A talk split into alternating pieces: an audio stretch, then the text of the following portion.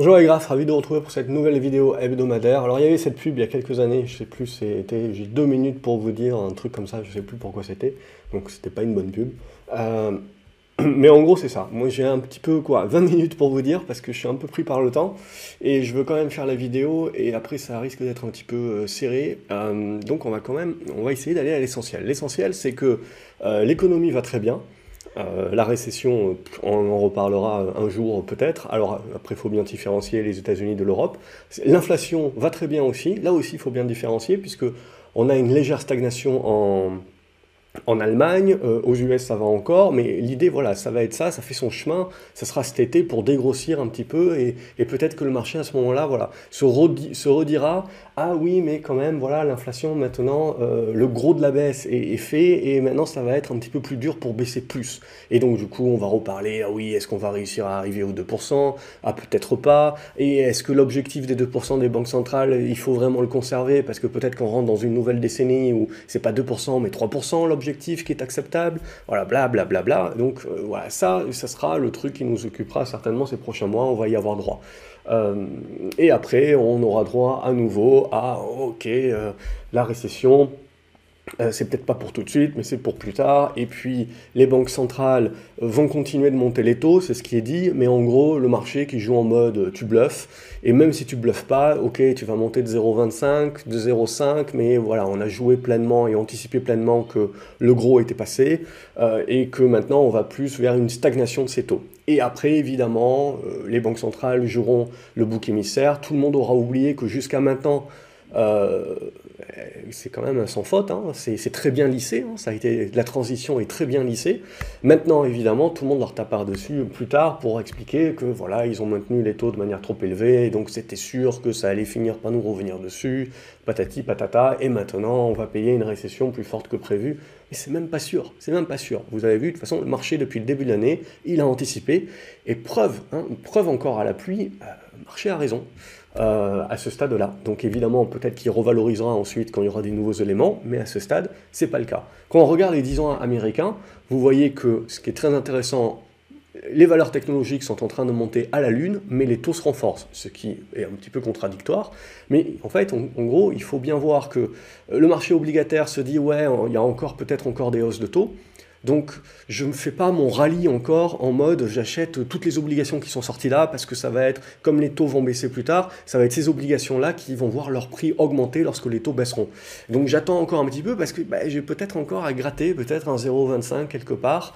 Euh, mais en gros, c'est ça qu'on va jouer également. C'est à partir du moment où on jouera euh, la, peur de la récession, c'est ah, je reprends, j'ai eu un invité surprise. Alors, du coup, euh, voilà, ça va être très intéressant parce que quand les taux vont commencer à remonter, enfin, quand les prix des obligations vont commencer à remonter, que les taux vont donc baisser, ça sera un petit peu certainement un peu plus le rush pour acheter les obligataires, de l'obligation. Mais bon, toujours est-il, on est toujours dans la figure. Pour moi, tant qu'on est dans la figure, euh, ça va à tout le monde. C'est le moment où on vient retravailler le haut de la figure que là, on rejouera certainement avec l'argument euh, euh, ralentissement économique, etc. Mais à ce stade, voilà, on, est... on est toujours dans la figure, il ne se passe pas grand-chose. Le Brent, le pétrole également, tout le monde dit, voilà, ça va casser par le bas, etc. la demande est en hausse. je ne sais pas, vous avez toujours ce déficit d'offres, et euh, la demande est toujours très forte. Euh, et ouais, c'est pas demain la veille, je veux dire que ça va, que ça va changer. Donc à ce stade-là, on est toujours dans le biseau. On casse pas par le haut, on casse pas par le bas, donc on est toujours très neutre, on est toujours en attente. Mais là aussi, on arrive vers l'été et on sent qu'on arrive au bout. Donc sur les taux, sur le pétrole, on voit qu'on va en savoir beaucoup plus bientôt. Et ça, ça va permettre de nombreux arbitrages. Euh, parce que sur l'euro-dollar également, si j'arrive à retrouver mes petits, sur l'euro-dollar également, on arrive là aussi à travailler euh, le bout de la figure. Donc là aussi cet été, on, en saura plus. Est-ce qu'on joue euh, la baisse du dollar euh, et donc la surperformance actuelle, qui est déjà le cas, mais on, pousserait un petit peu plus sur l'Europe, sur les émergents, etc. Ou on, joue à ce moment-là la force, la, force du, la force du dollar avec une cassure par le bas, et auquel cas là, on aurait vraiment des stats qui nous ou des nouvelles news qui nous feraient vraiment peur sur l'économie.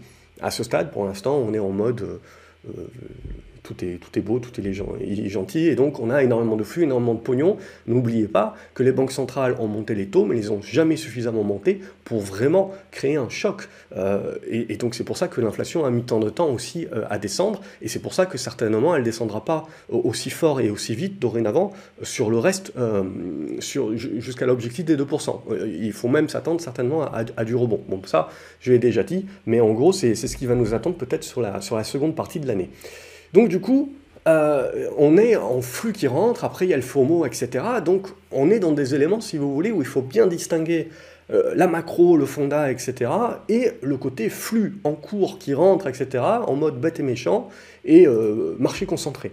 Et donc on est en exponentiel sur un indice comme le Nasdaq par exemple, qui est venu consolider sur la moyenne mobile 20, paf, et qui repart. Et là aujourd'hui, on fait une petite mèche haute, mais il faut pas, euh, pour, l'instant il faut pas trop en, en, tirer rigueur, mais voilà, on est en train de travailler globalement cette zone des 15 200 points pour arrondir on le voit. Alors ce qui est très intéressant, c'est qu'on avait euh, traversé un petit peu facilement, là on voit qu'on bloque un petit peu plus, donc il faudra voir. Mais globalement parlant, tant qu'on ne va pas passer en dessous de ces 14 007, 14 006, il n'y a pas de quoi voir euh, une reprise de souffle vraiment forte, ou en tout cas une phase un petit peu plus longue où euh, on commence à zigzaguer. On reste dans du courant acheteur. Le seul truc, c'est que plus on monte et plus on a les GAFAM, et Apple, ça y est, 3000 milliards, euh, qui sont un petit peu au firmament et on se dit à un moment donné ça va coincer. Hein. Et, 50, et vous en, en, 5 valeurs, vous avez 50% euh, de la capitalisation du Nasdaq.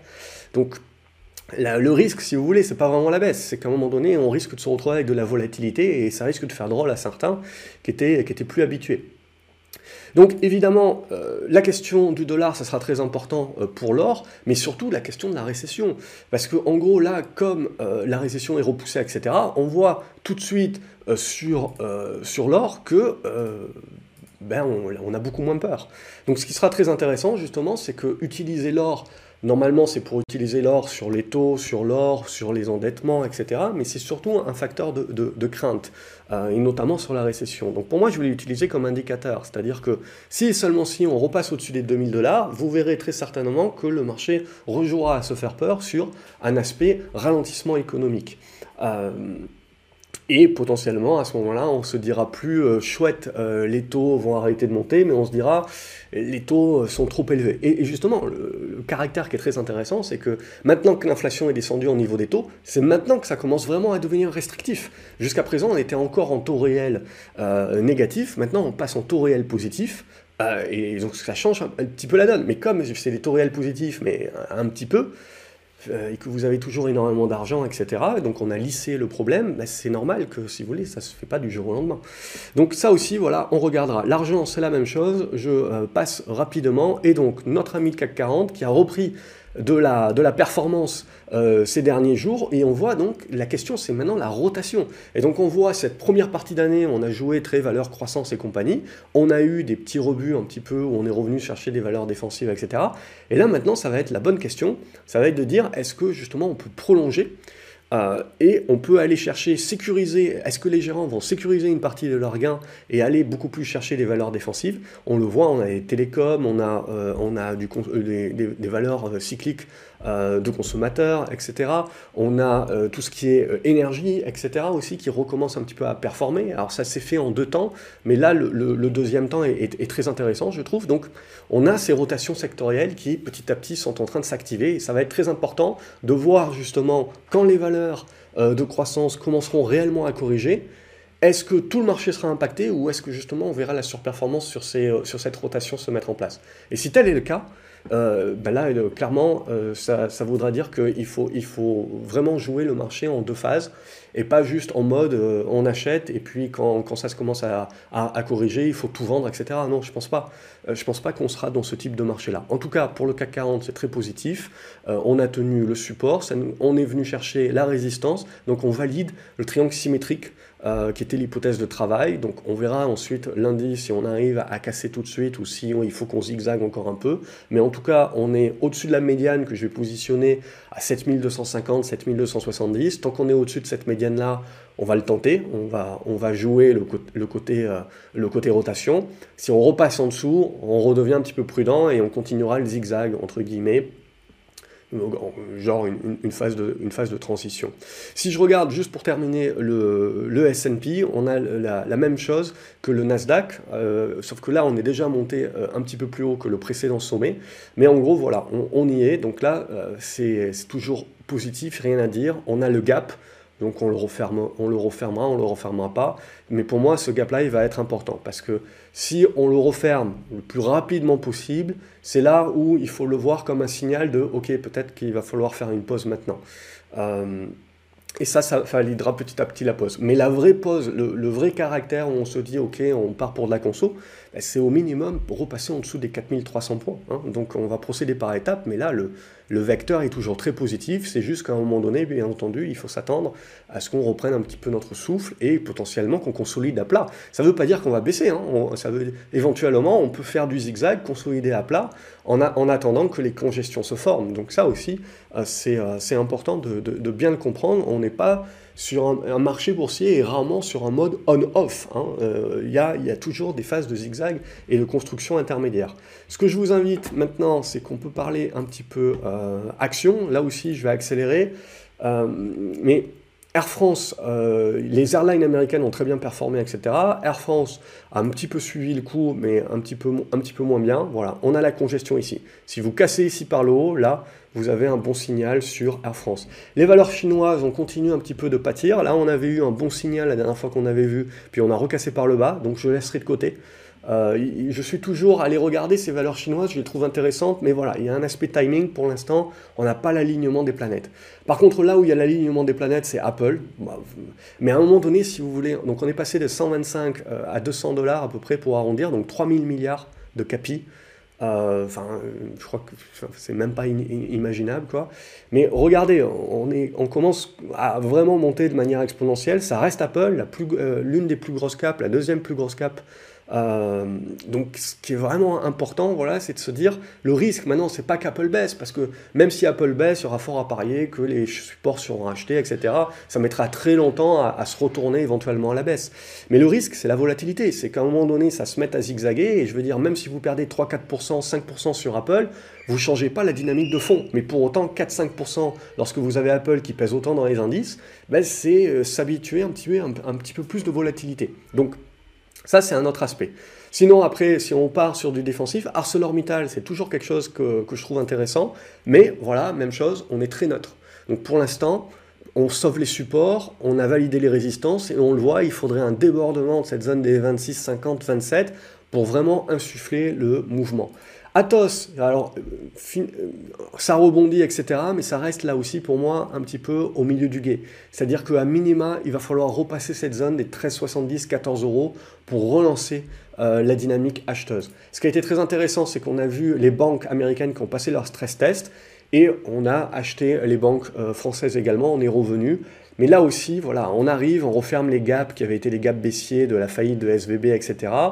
Euh, Crédit Agricole, je ne vais pas la montrer, mais Crédit Agricole est dans une meilleure santé que, BNP, par exemple, et, que, que, GLE, mais tout le monde continue de grimper euh, et on reste voilà, dans des figures qui sont haussières à ce stade-là. Ce que je trouve intéressant également, c'est CGG ou Valourec. Donc ce sont des tendances baissières indéniables, mais regardez, les, les, réactions sont assez fortes. Alors il va falloir que ça consolide, que ça congestionne et que ça casse par le haut avant de pouvoir parler de retournement. Mais je trouve que les mouvements sont très intéressants avec des bons volumes. Euh, il y a de la rotation et on va chercher pas forcément les, meilleurs élèves, mais ceux qui ont peut-être du retard euh, et, et, des revalorisations à faire. Meilleur élève, c'est GTT et on va retrouver la même chose. On avait cette petite figure ici qui a été cassée par le bas on réintègre. Alors j'aime pas trop parler de réintégration, je préfère surtout voir en règle générale que j'avais pas la bonne figure, euh, mais ça n'enlève rien au fait qu'on a une bonne réaction sur les 87 euros qui se valident bien en support. Et maintenant c'est à regarder aussi GTT, comme on a vu la plupart des valeurs, euh, des valeurs pétrole, gaz, hydrocarbures, euh, éventuellement des retournements. Il reste encore le gros niveau des 97 euros à passer. Euh, et là, ça deviendra un petit peu plus intéressant. On sort, on va chercher un petit peu euh, de la biotech. Galapagos, c'est encore en construction, mais si vous avez un débordement des 38 à 39 euros, euh, il y aurait un bon signal de retournement qui commencerait à se mettre en place. C'est encore un petit peu tôt, mais voilà, ça peut se regarder. Au niveau des minières, euh, et là je vais prendre Harmony Gold, on est en train de corriger euh, la hausse qu'on avait vécue. Il y a certainement des rebonds, on voit, on est en train de revenir sur un premier niveau de support. Il va falloir laisser construire donc le trader pour jouer à des allers-retours, mais l'investisseur pour l'instant va laisser encore un petit peu maturer, construire les congestions, et on va encore un petit peu patienter. Euh, mais pour moi, ça reste, ça reste du suivi. ESSO également en suivi sur tout ce qui est hydrocarbures. Passe euh, les autres, les chinoises, tac, tac, tac, ok. et voilà, qu'est-ce qu'on peut se dire de plus qui change un petit peu Téléperformance, je sais que beaucoup la regardent, c'est du rebond technique.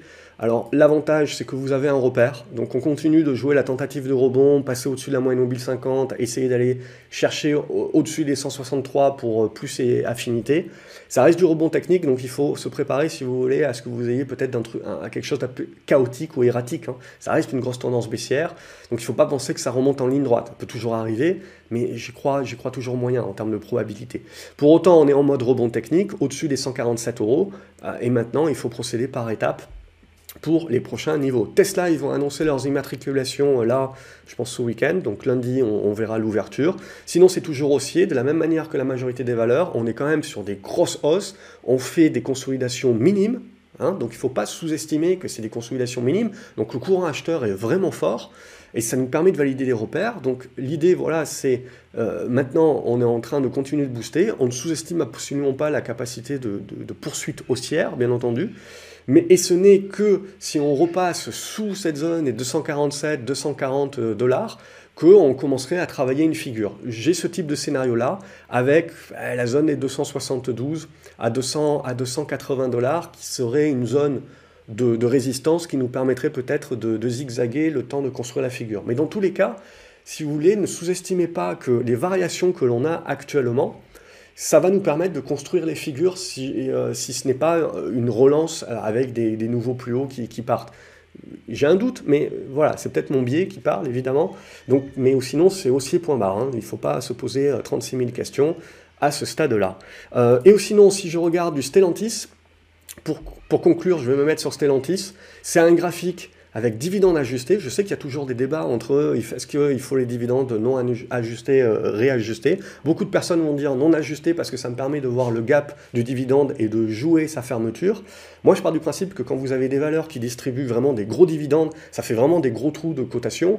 Euh, et surtout, ça casse complètement toute l'analyse graphique. Quand vous faites une analyse graphique de tendance avec des moyennes mobiles, etc., comme je fais. Donc, à partir de ce moment-là, en fait, si vous avez Stellantis et que vous regardez Stellantis avec un graphique de dividendes non ajustés, euh, tout a été cassé par le bas, ça ne vous donne pas envie d'acheter si vous êtes, encore une fois, dans une méthode comme, comme la mienne. Pour autant, si vous ajustez le graphique, vous avez la distribution du dividende, mais la configuration graphique est restée haussière. Donc c'est-à-dire que si je dois avoir une volonté d'acheter le titre, graphiquement, euh, c'est toujours valide. Et donc là, ce que l'on voit, au-delà de jouer la fermeture du gap euh, de la distribution du dividende, c'est surtout de jouer la continuation de la tendance haussière. Hein, je, le, rappelle souvent, le dividende est la cerise sur le gâteau. Ce que, ce que l'on veut, c'est d'abord une tendance qui est haussière, et ensuite on reçoit le dividende, tant mieux. Mais, euh, mais, mais, si le dividende se fait dans une tendance baissière, bon, ben, ok, vous gagnez le dividende, vous payez des impôts, mais globalement, vous avez une chance en plus que euh, l'action ne remonte pas, refermer le dividende, parce que ce n'est pas, une, pas une certitude. Regardez Chargeur, par exemple, qui depuis qu'a distribué, distribué le dividende est allé chercher des, nouveaux plus bas, euh, nouveaux plus bas récents. Donc ce n'est pas une certitude. Euh, donc pour moi, ce qui est primordial, c'est d'ajuster les graphiques pour rester dans ma tendance. Et ma tendance avant la distribution du dividende était une tendance de congestion euh, de tendance à la hausse. Hein. donc on voit tac, tac, tac, tac. Et là, maintenant, on est en train de se mettre en capacité d'éventuellement breaker par le haut. Donc ça, c'est très intéressant parce que l'on voit des configurations qui commencent à devenir très intéressantes pour du moyen terme, ben, de plus en plus sur des valeurs euh, cycliques, certes, mais value, euh, donc sous-valorisées. Donc ça, voilà, c'est ce, ce qui va m'intéresser pour voir si le marché commence à se dire cet été, je commence à jouer la, rotation ou pas. Ça ne veut pas dire qu'il va y aller d'un coup, euh, mais, mais c'est ça qui est intéressant. Surtout que la récession est repoussée à plus tard, donc on, enlève un, nuage supplémentaire. Euh, mais euh, oui, on aura certainement droit à la récession.